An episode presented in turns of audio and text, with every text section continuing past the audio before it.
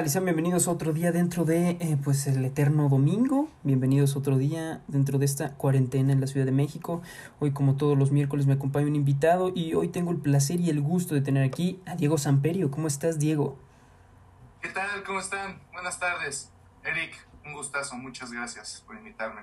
No, hombre, al contrario. Eh, ¿Te parece que comencemos? Por favor, comencemos. Ok, eh, ¿cómo te enteras o cómo te informan acerca de esta crisis? Este, pues mira, yo creo que empezó todo por sospechas de que ya venían casos en México, que ya este, aguas, que ya nos van a cancelar, que quién sabe qué. Y tengo dos, tenía dos profesores en segundo semestre, eh, el licenciado Morantes, Manuel Morantes, que, nos dijo, y de hecho me, lo recuerdo muy bien porque el jueves en la mañana fue mi primera clase y dijo, pues quién sabe si esta sea nuestra última clase, chavos, este, porque con esto los más seguros de que van a dar, eh, van a cancelar clases y todo eso, y nosotros, no, ¿cómo cree? Todavía falta, que quién sabe qué dijo. Pues yo solo lo pongo en la mesa. En la tarde nos, eh, el licenciado Paz, Javier Paz, también nos dijo este, que esto se viene duro, que tengan cuidado, que esto seguramente si nos van a cancelar clases y nosotros dijimos, bueno, vamos a ver qué tal. Viernes no tuvimos clases y ya el domingo en la noche que nos manda, vemos, yo veo las noticias y que de repente ya nos cancelaron las clases, ¿no? Que ya de repente, que el lunes, que, que esta primera semana no vamos a asistir a clases y dijimos, puta, pues bueno, ni modo, ¿no? ¿Qué, más le podemos hacer? Entonces, este, ¿cómo me enteré oficialmente? Por noticias, y, pero mis profesores tuvieron la sospecha desde un principio. Ok, ¿y ahora qué estabas haciendo al momento en que te, pues, te informan acerca de toda esta suspensión de actividades? Pues fue más o menos a partir de la tarde, de hecho yo estaba en una plaza de acá del Estado de México, este, con mi familia y todo, y estábamos paseando y que nos mandan mensajes esos de Uno TV, que dice, hoy a las 8 de la noche van a informar sobre la pandemia, bueno, de, del coronavirus, ¿no? Entonces yo estaba así, dije, chin, le dije a mi papá, se me hace que sí es cierto lo que me dijo los profesores. Eso. Yo sí siento que sí nos van a cancelar el clásico. Pues a ver, yo espero que no, pero veamos qué tal. Entonces sí fue muy drástico el asunto. Ahora, ¿ese fue el último lugar al que pudiste visitar sin necesidad de alguna medida de seguridad? Sí, Sí, ese fue justamente el último lugar. Antes de ese fui a una boda con mi novia, ¿no? Entonces, sí, como que todavía recuerdo esas cosas, pero sí. Ok. Ahora, eh, ¿hay algo que extrañes y algo que definitivamente no extrañes de tu vida pre-cuarentena? Híjole, este, extrañar, yo creo que casi todo. Este, desde caminar ahí en la universidad, caminar ahí en la calle, no sé, el poder sentir y va a sonar muy romántico, ¿no? Pero el poder sentir, el poder saludar a alguien de mano, el poder ver su sonrisa o inclusive a un gran amigo así, ¿qué onda? ¿Cómo estás? Y darle un abrazo, ¿sabes? Esos, ese detallito como que sí me, sí me llamaba mucho la atención. Algo que no extrañe, mm, eh, yo creo que está muy difícil porque eh, inclusive hasta te podría decir que el tráfico que mucha gente nadie extraña, te podría decir, en cierta parte sí lo extraño, ¿no? El este sentido del sentirte aunque sea rodeado, ¿no? El tener acá coches y ahora él va mentándole, eh, mandándole señales, ¿no? Entonces, pero yo creo que sí, eh, podría decir que el tráfico un poco, sí. Ok. Ahora, eh, ¿hay algún lugar de la universidad que extrañes? Uy, yo creo que mm, las mesitas, ¿cómo se llamaban ahí? Sí, ¿no? Las mesitas donde estaba la mesa de ping pong, este... Ajá, ahí, ahí, ahí por el, por el, por el mollo. Ándale, sí, el mollo. no manches, ya se, hasta se me fue cómo ubicábamos ese lugar. Pero sí, yo creo que ese lugar, porque ahí yo sentía que había como la convivencia de todas las carreras. Veías, bueno, que era muy raro ver a los, a los de medicina, ¿eh? Este, pero ver a chavas de SDAI, acá de Merca, chavos de ingeniería. Yo creo que ahí era el punto donde todos se juntaban de la universidad, al menos en campus Mixquack. Entonces, como que fue, es el como que el lugar que, el primer lugar que yo estuve en propedéutico y el lugar que siempre me gustaba ir, al menos en primer semestre. Ok. Ahora, me gustaría que me describieras cómo, cómo, cómo, cómo has sentido tu experiencia con las clases en línea. Uf, este... ¿qué, ¿Qué será? Yo creo que ha sido un reto, ¿no? Así como, como lo dijo mm, el doctor de la Mata en tu entrevista, sí ha sido un reto tanto para los profesores, pero también este, para nosotros. Yo creo que está más que... Sí depende mucho del profesor, ¿no? En este sentido, en cómo transmitir. No solo es platicar a la computadora y decir esto es esto. Y mira que la carrera de derecho, afortunada o desafortunadamente ahorita en nuestra etapa, todavía es muy teórica. Entonces, las lecturas y lo que llegas y lo que das en clase ya son para resolver hasta ciertas dudas, pero no sé, como que ya es mucho, es por tu cuenta, si tú quieres aprender, pues va, el profesor te va a explicar, pero si tú no lo entiendes, si tú no lo lees, ya, ya valió. Entonces a, a mí me gusta eso de que me asegura de que puedo tener buen aprendizaje, pero me, me va, es un reto muy fuerte.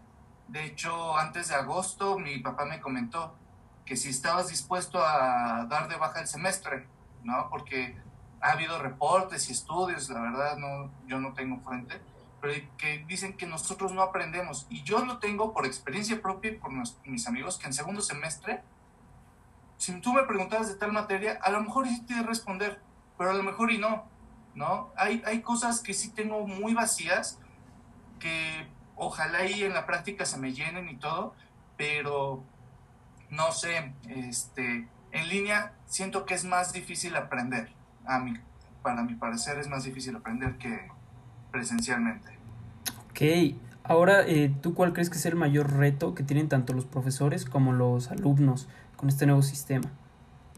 Yo creo que la palabra principal es comunicación. Si nosotros llegáramos a tener una buena comunicación con el profesor, a lo mejor en que pues tenga otras herramientas, no sé, oigan, vean este video de este jurista o vean este caso, no sé, este, que nos apoyemos en varios recursos, pero yo creo que es tanto la comunicación de que nosotros como alumnos tengamos siempre eh, la facultad, que no tengamos este miedo de decirle a los profesores, saben que se nos está complicando mucho, le ponemos atención, es muy interesante la materia, por eso, pero que no lo tome a personal, de que no tome a personal de que es muy complicado igual de profesor que esté dispuesto. A lo mejor tenemos profesores de que, se les, que ya tienen una edad que se les puede complicar mucho la tecnología por los cambios de generación, ¿no? Y entonces a lo mejor se vuelve un poco tedioso para ellos, pero que tengan la, este, la disposición de decir, ok, ahorita estamos en un modo totalmente diferente, vamos a ver qué más podemos hacer. Entonces yo, yo lo resumiría literal en comunicación. Ok. Eh, y ahora eh, me gustaría preguntarte cómo, cómo, cómo fue comenzar este un semestre pues presencial, normal, luego cambiar en línea y ahora iniciar un semestre pues completamente en línea. Sí, pues desde presencial y el semestre pasado que fue presencial y luego en línea, teníamos yo tenía este, este pensamiento positivo de que, bueno, a lo mejor este parcial va a durar. Pasó un parcial bueno, a lo mejor para finales ya vamos a estar. Pasó el final. Bueno, a lo mejor ahorita en verano nos van a decir cómo va a estar la onda. Nada, y nada, y nada. Y comenzar este semestre, este, yo tenía la posibilidad de vivir allá, eh, eh, yo vivía cerca de la universidad y tuve que dejar de eh, pagar la renta por lo mismo, ¿no? O sea, ya era un gasto innecesario, yo ya no estaba viviendo ahí. Entonces, este, comenzar en línea. De hecho, este es un dato, un fun fact para la gente. Yo, eh, persona, yo no conozco bien a Eric. Yo lo veía en los pasillos y, y yo lo reconocía por el traje, por bien presentado y todo, así como lo ven en los videos. Eh, yo, yo, esa era mi noción de él, un chavo que siempre se vestía y que le sabía muy bien a la materia. es lo que a mí me llegaba. Tristemente yo no lo conozco presencialmente y es este, una desventaja muy fuerte porque tal es el caso con Eric, tal es el caso con otras personas que me está costando trabajo y no creo que sea el único, creo que nos cuesta mucho ahorita trabajo el poder socializar, ¿sabes? Ahorita el, las clases de que comencemos, ahorita quien se conoció, qué bien, y quien no y se está empezando a conocer, pues échenle ganas porque por WhatsApp o por estas son fiestas, son pedas, a lo mejor y sí resulta y a lo mejor y no. Entonces, yo creo que ese es como lo que más me ha estado pesando, ¿no? Como el querer yo socializar con la gente, con el querer conocer a las personas, porque al final a mí me encanta conocer a la gente, ¿no? Y que se complique esta manera, entonces mínimo te apoyabas con tus amigos, acá un te sentabas junto al lado de ellos o en lo que esperabas el profesor decías, en presencialmente decías, no, me dijeron que este profesor es muy pesado, sí, no, o en qué grupo estabas. Ahorita, conéctense, bienvenidos, buen día y vamos a comenzar. Perdón, pero es una forma muy, no sé si sonaría drástico decir inhumana, pero pues como que este tacto humano es lo que sí, sí daba un, fuerte llegue. Ok. Ahora, eh, ¿cómo ha sido tu vida? ¿Qué has hecho en este, en este tiempo de cuarentena? Unos dirán, ¿qué no he hecho? Pero no, la verdad es que no he hecho mucho. Este, ¿Qué será? Intenté hacer ejercicio, veía videos acá de Bárbara de Regil, no funcionó. este, vi este, que daban clases, también lo intenté, no, sí funcionó, pero como que quise aprender otras formas. Por ejemplo, he estado aprendiendo a cocinar, he estado viendo recetas, ya, ya les puedo preparar bien un buen platillo, que no sea este arroz. ¿Qué más? pues leer, ver series. Creo, que, de hecho, también por eso a mí se me ha hecho muy pesada esta cuarentena porque no me he podido adaptar del todo. Sigo esperando a que sea presencial. Entonces. Ok. Eh, ahora voy a entrar como un poquito en terreno arenoso. Eh, así que te pregunto a ti, Diego. Eh, como habitante de este bonito y surreal país y como pues ciudadano y como estudiante, te pregunto, eh, ¿consideras que las decisiones tomadas por las autoridades por el manejo de esta crisis han sido las pertinentes? Como alumno de derecho diría, hay que distinguir, ¿no? Este, por una parte sí, por otra parte no. Eh, yo creo que la autoridad sí ha habido decisiones, no podremos determinar este, así rápidamente si hubo, fueron buenas decisiones. Se ha visto que bien, la autoridad puede decir esta, eh, tales decisiones, pero la otra parte es si la gente los, eh, los acepta o las toma las decisiones. ¿Cómo lo he visto? Que la gente que más necesita tomar el cubrebocas, ponerse el cubrebocas, tomarse una distancia, es la que menos lo hace. Tristemente yo he visto en peceros, en, en, la, en los coches así, de 10 personas, 4 ocupan cubrebocas, otros no. O cosas así, ¿sabes? Este, gente que está en la calle, el cubrebocas a medias o, con, este, descubriéndose la nariz.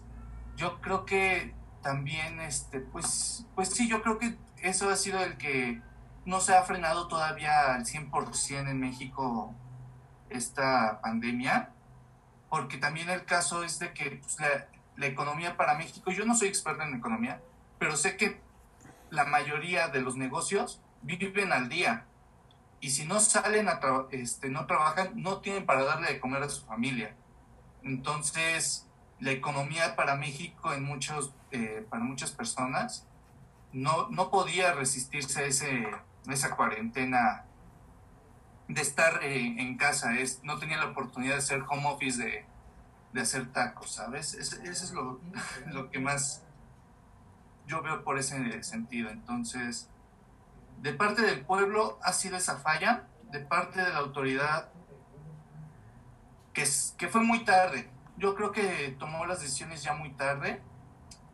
Vi que eh, se vio que en varios países apenas hubo un caso otro los restringió, cerró aeropuertos, nuestro gobierno tuvo sus razones de por qué no, por qué se tardó hasta tanto.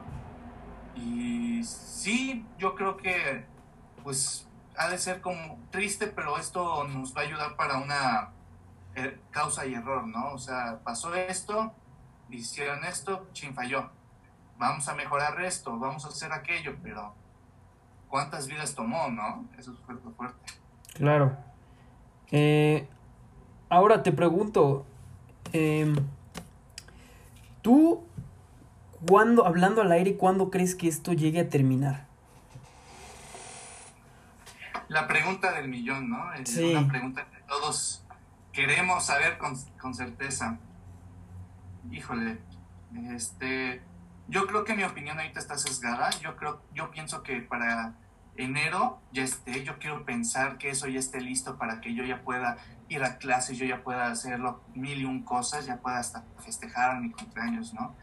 Pero no sé, así al aire yo podría decir que hasta marzo. Triste, pero sí. Ok. Ahora te pregunto, mi siguiente pregunta, este, se supone que estamos viviendo este periodo denominado de nueva normalidad, que era un periodo pues de reapertura económica. Entonces te pregunto, ¿consideras que era el momento oportuno para abrir, reabrir la economía? Uy, mm, momento oportuno. Sinceramente no. Sinceramente no, porque justo se ven las estadísticas de que mínimo si estuvieran bajando, estaría la oportunidad, pero siguen en pie, sigue dando sus saltos, sigue dando sus bajos. Este, y es triste, ¿no? Creo que tú lo mencionaste ayer de no, ¿cuándo fue lo de Cinemex, no? Ayer, ayer justo. Sí, ¿no? Lo de Cinemex que qué padre tener tu propia sala y poder ver tu propia película. ¿A qué, a qué, qué, decisión tan drástica, ¿no? El poder, el tomar esa decisión de decir, chin, peor es nada, casi, casi, ¿no? Este, son decisiones muy drásticas. Este, yo diría eh, decisiones por necesidad, necesidad de que estos cines se mantengan aunque sean pero veámoslo en otro sentido. Las plazas son eh, plazas de alto prestigio, de, tiendas boutique, por así decirlo. ¿Realmente lo necesitaban? Podrás tener mil y un este, medidas, pero simplemente incitas a que la gente vaya. Simplemente incitas a que, por más que tengan cubrebocas, a alguien se le pasó un, este, ponerse gel antibacterial o tu producto a alguien que lo tocó y ya valió. Digo que ya son este, medidas de, que haya ventilación y todo. No soy experto en medicina ni en epidemiología, pero no, no, yo creo que no, pero como dije antes, yo creo que la economía de México no daba para más, no, no podía aguantar mucho. Ok, ahora eh, te pregunto, está justificado que si tú has seguido tu cuarentena de manera pues restringida, muy rígida, casi no sales, casi no sales, este es más, te traen el súper y toda esa onda, ¿está justificado que tú pues quieras ir a otro estado a vacacionar? Ay, qué, bonita pregunta, Eric. Este, mm, yo creo que quien o sea, yo creo que quien puede, pues, se puede dar esos lujos. O sea, no lo digo en el sentido de, él va, pero si alguien tiene su propia, su propia casa o algo así, pues al final va a seguir este guardado en cuarentena, pero en otro lugar, en carretera. Si se fuera en, servicio público, que dudo que si alguien tiene una, una casa en otro lugar, se vaya por, este, por transporte público, pues yo creo que ahí sí ya no sería justificable, pero mm, simplemente es como cambiar de lugar, ¿no? Cambiar el cuarto del que estás acostumbrado a ver día con día. Entonces, siempre y cuando no tengas contacto con alguien más, o si tú tienes COVID y prefieres pasar tu cuarentena en una casa en Querétaro o en otro estado, está bien, pero quédate ahí Así como seguiste las, reglas aquí en, donde estabas, síguelas allá. Yo creo que es lo que se podría decir. O sea, solamente en, ese caso, suponiendo. Sí, o sea, tampoco hay que ser este tan inconscientes de que este, este, el, el, el covidiota, ¿no? El, el chavo que respeta cinco días a la semana y dos se va de fiesta, ¿no? Ahí dices, ok, pero si ese, ese vato, ese individuo, supongamos, tiene, bueno, tuvo contacto con otras personas y se va a otro, a su, a vacacionar a otro lugar y ahí tiene familia, ya cae mucho en la responsabilidad de esa persona. Si realmente este, está seguro de que no tuvo contacto y puede transmitirle a su otra familia o a quien, con quien esté, yo creo que eso ya es la responsabilidad de mucha gente que cuesta mucho trabajo. Entonces, es, es, una línea yo creo delgada hasta eso, ¿no? Ok. Eh, ahora, ¿Tú qué consecuencias crees que esto tenga en los ámbitos político, social y económico? Mm, pues mira, estuve viendo noticias que, va a haber una devaluación en, la, en todo lo automotriz, ¿no? Creo que, va a haber una devaluación muy intensa, entonces que por ahí por octubre va a ser una buena fecha para comprar coches. Dices, ahora va, pero las personas que lo hacen, ¿no? Las personas que trabajan en las fábricas, cómo les va a ir, cómo les va. Entonces, eh, económicamente puede ser un fuerte gasto, a lo mejor en comprar sanitizante, comprar eh, gel antibacterial, en algunos negocios que ahora va a ser su gasto indispensable, ¿no? O un restaurante que son de 100 personas va a tener que hacer para 30, sí, ¿no? Sí, sí, para 30 personas, imagínate cuántos ingresos se van a reducir, cuántos salarios van a bajar. Eso es por lo económico. Político, yo creo que, mejor que tú no, este, lo has dicho, ahorita el gobierno de Andrés Manuel, nuestro presidente, ha estado como que muy, muy versátil. Tiene unos puntos buenos, pero cada vez va, va bajando cuando va bajando, saca una noticia, uy, todos aplaudan, se está logrando, y otra vez va bajando, ¿no? Los Oya, lo atraparon, wow, y va bajando. Ay, que dijo que quién es más, ah, o sea, es... Eh, eh, ya, ya se le están acabando las cartas al presidente, yo viéndolo desde un punto de vista, este, este, pues sí, yo creo que este, un punto de vista muy, muy conservador. Bueno, no conservador, sino en el sentido en que yo nunca estuve, yo nunca apoyé a Andrés Manuel, simplemente yo tenía esta, este pensamiento de que si ahora eres presidente, cállame la boca, ¿no? Demuéstrame que realmente puedes. Y ya. Le tocó una pandemia, le tocaron muchas cosas, entonces no se ha visto bien. Este, políticamente yo te podría decir que yo espero y confío en el pueblo generalmente que recapacite sobre las decisiones que se vayan a tomar. Yo espero eso.